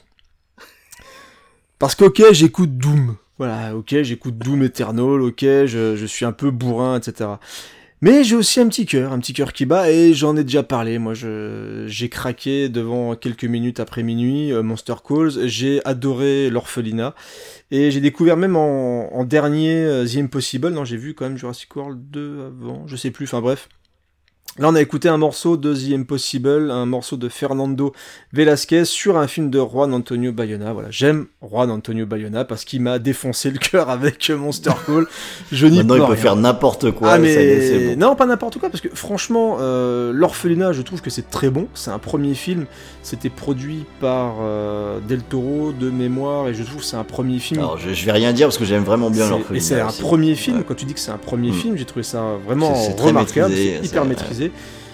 Il a fait ensuite Monster Call, euh, qui m'a juste, voilà, moi ça m'a dévasté. C'était une de mes séances cinéma les plus euh, une des plus marquantes dernièrement, parce que j'ai adoré ce film, et euh, ça arrivait à une époque, voilà, où j'arrivais à relier ça de plusieurs manières différentes dans ma vie personnelle, mais c'était, voilà, moi j'ai trouvé ça magnifique, juste, et ça m'a arraché le cœur, tout simplement. Et The Impossible, alors bah moi j'adore The Impossible, j'adore la façon qu'il a de filmer cette famille qui euh, est séparée et qui va tout faire pour essayer de se retrouver. Alors on peut trouver ça naïf, on peut trouver ça euh, un peu trop marqué par l'émotion. Non, non, mais pas, pas, pas, pas du tout. C'est, enfin, par contre, c'est, ouais, c'est assez original. Euh, non, j'ai pas dit que c'était original. Pas ce que j'ai dit. Non, moi, bon, je vais arrêter de te taquiner. Je l'ai pas vu ce film, mais c'est peut-être très bien. C'est juste pour faire chier, C'est vraiment bien. Et en, fait, il y en a beaucoup qui le rapprochent de Spielberg, et je trouve que c'est vrai. En fait, ce que j'aime dans le cinéma de Bayona, c'est que il y a. ça va être très très con ce que je vais dire, mais il y a des vraies émotions. Et il n'y a pas de honte en fait à vouloir montrer les émotions et à vouloir nous toucher. C'est-à-dire qu'il n'y a pas de. Tu sais, t'as pas de jugement, t'as pas de trucs hmm. surlignés, il n'y a pas de. Et, moi, ça me manque beaucoup dans pas mal de films. C'est-à-dire que soit ça sent le truc forcé, ça sent la pause, ça sent le truc vraiment malhonnête et qui, justement, on te met, comme tu disais, en te foutant de ma gueule en off, des ultra violons, tout ce que tu veux, dans des scènes qui sont assez, euh, au final, très inoffensives. Et là, je trouve qu'il y a une il y a quelque chose de vrai dans ce qui se dégage des films de Bayona et c'est ce qui fait que ça me touche en fait à chaque fois. Bah, je, trouve que c'est discutable. Ah, on a dans, mais après, on est plus ou moins sensible à une façon de présenter les choses. Dans euh, quelques minutes après minuit, là, que j'ai vu, que j'ai trouvé plutôt bien. Euh, j'ai été gêné justement par un aspect surligné qui m'a semblé artificiel. Et pour moi, on, ça aurait été bien on aurait pu faire plus dans la sobriété, je pense que ça aurait été mieux. Mais c'est mon avis. Ouais, mais c'est, tu vois, c'est vraiment quelque chose que je ne, je n'ai pas ressenti en fait mm. dans ce film-là, ni dans The Impossible, en plus, bah, qui est basé sur une histoire vraie, qui est effectivement tragique, que ça raconte l'histoire des tsunamis. Euh, alors, je sais plus c'était en quelle année, c'était, c'était il y a pas si longtemps que ça, hein, de toute façon, mais euh, c'est c'était, c'est un film qui reprenait une famille américaine, et c'était voulu, hein, c'est pas, parce qu'il y en a plein qui ont critiqué le fait de s'attarder sur une famille américaine, et pas forcément sur une famille, je crois que c'est au Vietnam, je, je, sais plus où c'est, mais c'est dans... Ah, c'est là, c'est sur cette zone-là. Voilà, dans, dans cette zone-là, on, a, on a une famille, une famille d'Américains, vraiment, tu sais, le, classiques, blonds, machin, qui vont dans des pays un peu plus pauvres que chez eux et qui euh, vont dans des, dans des grosses cités balnéaires et pour passer des vacances de, dingue, etc. Mais je pense vraiment que, que c'est voulu par Bayona de, de partir sur cet angle-là pour raconter cette histoire-là. Alors déjà parce que ça permet aux gens de s'identifier plus facilement, ça voilà, c'est clair et net, mais il y a une, la façon dont ils sont montrés au début, la façon dont ils évoluent en fait dans le film, tu sens qu'il y a une volonté justement d'aller vers quelque chose, de vers un crescendo comme ça d'émotion. Visuellement, je trouve ça ultra bien foutu, surtout quand tu vois le budget qui a été utilisé par rapport à d'autres blockbusters euh, qui sont parfois beaucoup plus ringards euh, techniquement. Voilà, j'ai beaucoup aimé et la musique de Fernando Velasquez qui est un peu son John Williams. Euh, voilà, c'est si on devait faire un parallèle. Bah, je la trouve très belle, je la trouve très inspirée. Il y a beaucoup d'émotions qui traversent un petit peu tout ça. Donc moi ça me, moi ça me parle. Et je, peux comprendre que ça fasse un petit peu trop dans l'émotion, justement, mais c'est vrai que c'est des choses que je recherche pas mal dans ce type de film-là. C'est de ressentir quelque chose quand les, personnages euh, traversent des choses un peu compliquées, et qu'on n'essaye pas de nous mettre une distance avec de la vanne, ou euh, justement, euh, je, dirais qu'il y a un, petit peu de pudeur quand même dans ces films-là, même si euh, il n'y a aucune honte, je trouve, à ressentir dans, on va dire, des, de la tristesse devant l'histoire de ces personnages-là. Et à aucun moment, on va dire, Bayona essaye de cacher ça. Et moi, j'ai trouvé, je trouve ça assez, assez remarquable. Et juste un mot, parce que on me fait chier avec Jurassic World 2. C'est pas bien, les mecs. C'est bon, calmez-vous. Mais il y a des putains de belles scènes dedans. Voilà, c'est tout. Et c'est dû à un vrai réalisateur. Voilà. Je vais arrêter là. c'est comme ça. Ouais, ça vaut mieux. On va terminer. On va terminer euh, ce scoring plein de belles musiques avec quelque chose de mythique, avec quelque chose de cultissime, avec un réalisateur euh, bah, qu'on surkiffe, qu'on aime par-dessus tout. Big John, big up, c'est parti pour toi.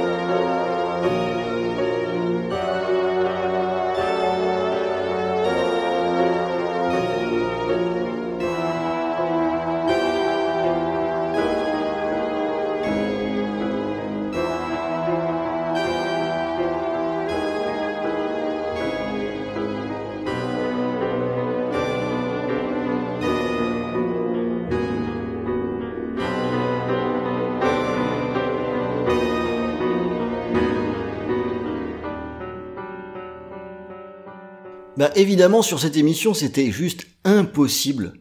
Hein, les choix du cœur, hein, qui est pas John Carpenter à un moment donné. Ouais. Et, euh, finalement, le- la vraie difficulté, ça a été de se dire, euh, ouais, mais laquelle?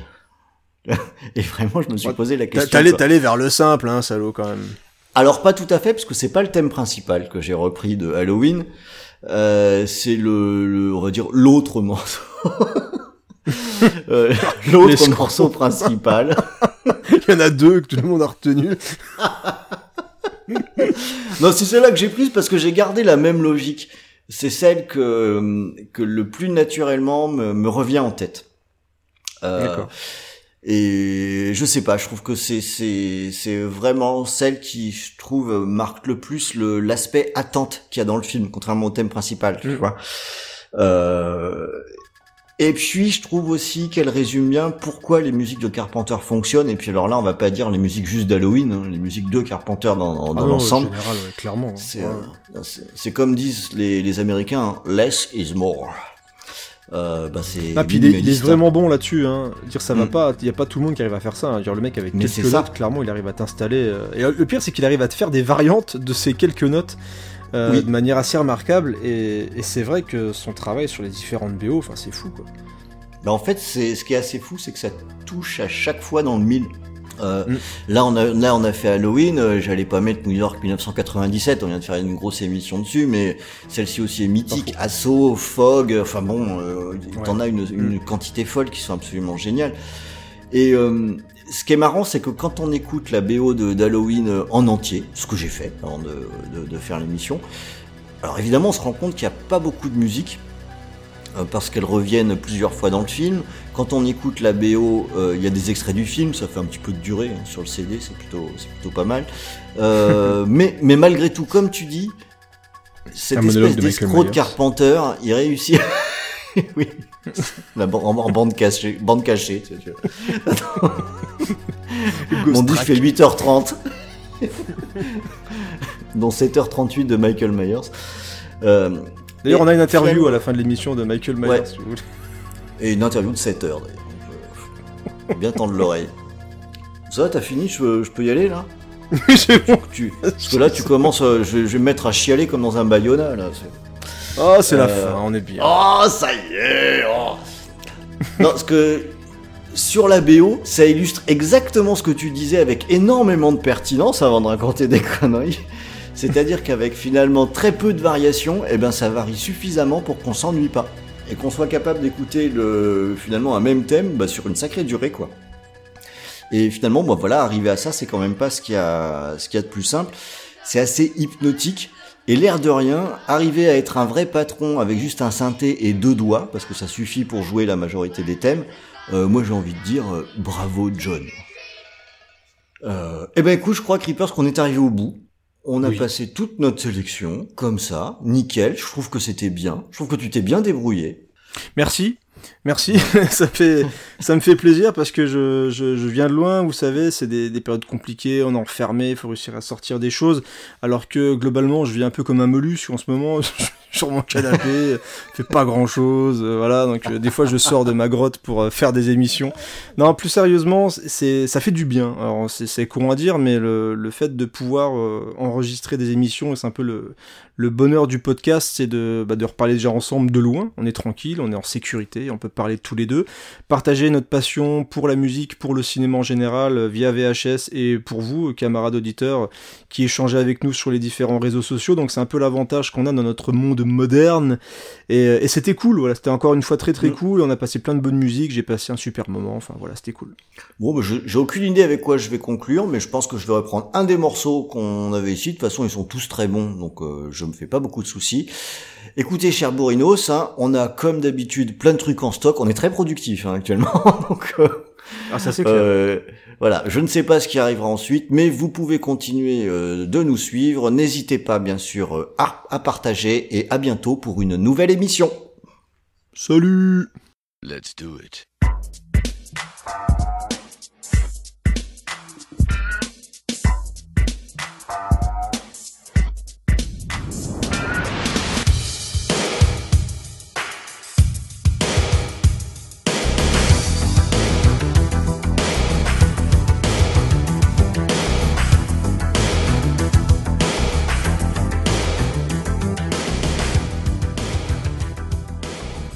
Non mais en plus c'est vrai, moi je suis pas du tout cérébral moi, donc euh, là, moi les Lynch, les Denis Villeneuve, les machins, rien à foutre moi.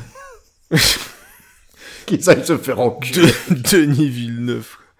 Casse tous les couilles avec Denis Villeneuve. Shit. Je suis désolé, j'aime bien. Ah, pff, Ouais. Denis Villeneuve. Denis Villeneuve. Denis Villeneuve, oui, salut, c'est Denis Villeneuve, euh, donnez-moi n'importe quoi, je peux Par le contre, c'est faire. vrai que de son nom, Denis Villeneuve, on on dirait un peu le nom pour Ah, mais, avoir euh, Van Damme dans un Salut, je film. m'appelle Denis Villeneuve, euh, donnez-moi n'importe quoi, je le fais. Voilà, je fais de la SF, je fais des films d'action, je fais tout, je fais n'importe quoi. Tant que j'ai Roger Dickens pour faire ma, ma lumière et mes films soient beaux, je m'en bats les couilles. C'est pas faux aussi. Ah. Il y a un peu de ça aussi. Mais j'aime, j'aime bien quand même. Je je Mmh, Denis Villeneuve, mon choc à pic qui vole, oui, c'est magnifique. Attends, parce que je, vais me foutre de ta gueule avec Bayona tout à l'heure, tu vas voir. Tu peux pas te foutre de ma gueule sur Bayona, c'est pas possible. Justement, c'est là, voilà. Moi, je suis pas. J'aime bien ces films-là, moi. Moi, ça me parle. Moi, je parle. Moi, je. Moi, c'est le cœur qui. Donnez-moi un scénario où on va bien chialer. Hein. Oui, oui. Ah, quoi, c'est, c'est banal comme histoire, mais on va bien chialer quand même. N'importe quoi. Parce qu'on a, on a, on a quand même des gens qui sont tristes ou malades, parce que ça c'est quand même la base. Hein. Ça, ça marche bien. Hein. Ça pleure beaucoup avec ça. Alors, si, si vous voulez me mettre, si c'est possible, d'avoir aussi Oh, un enfant ou deux. T'as pas le que droit les, de faire ça. les enfants aussi, c'est au niveau du top de l'efficacité. Attendez, attendez. Le, le gamin approche là. Vous, envoyez les violons. Envoie, envoie, putain, envoie. Quel, quel enfoiré. T'as pas le droit sur Bayona. Ça me fait beaucoup de peine. Ça, monsieur, oui, très, vous, voulez que je vous, que je vous fasse une version d'une par Bayona, il n'y a pas de problème. On a le, le petit, Il y aurait de la mise en scène, peut-être, au moins. hein, le, le petit, il est perdu sur Dune, il sait pas où est sa mère. Le, il le va pire, niveau il est recueilli niveau- par une tribu. Niveau, niveau malhonnêteté, je pense que au-dessus. Ils font tous la gueule dans les films de Denis Villeneuve, quoi. Ils font tous une putain de gueule, ils sont tous tout tristes. Sauf, Oui, que tout, sauf que tout le monde s'en cogne qui soit triste, quoi. C'est la, la meuf dans Sicario, elle est triste tout le temps, elle est juste, elle est juste bête. Non, non, mais t'as, fondamentalement. Et dans, et dans Arrival, la meuf, elle fait la gueule tout le temps, ils font tous la gueule, euh, pff, tous la gueule. Putain, Denis Villeneuve.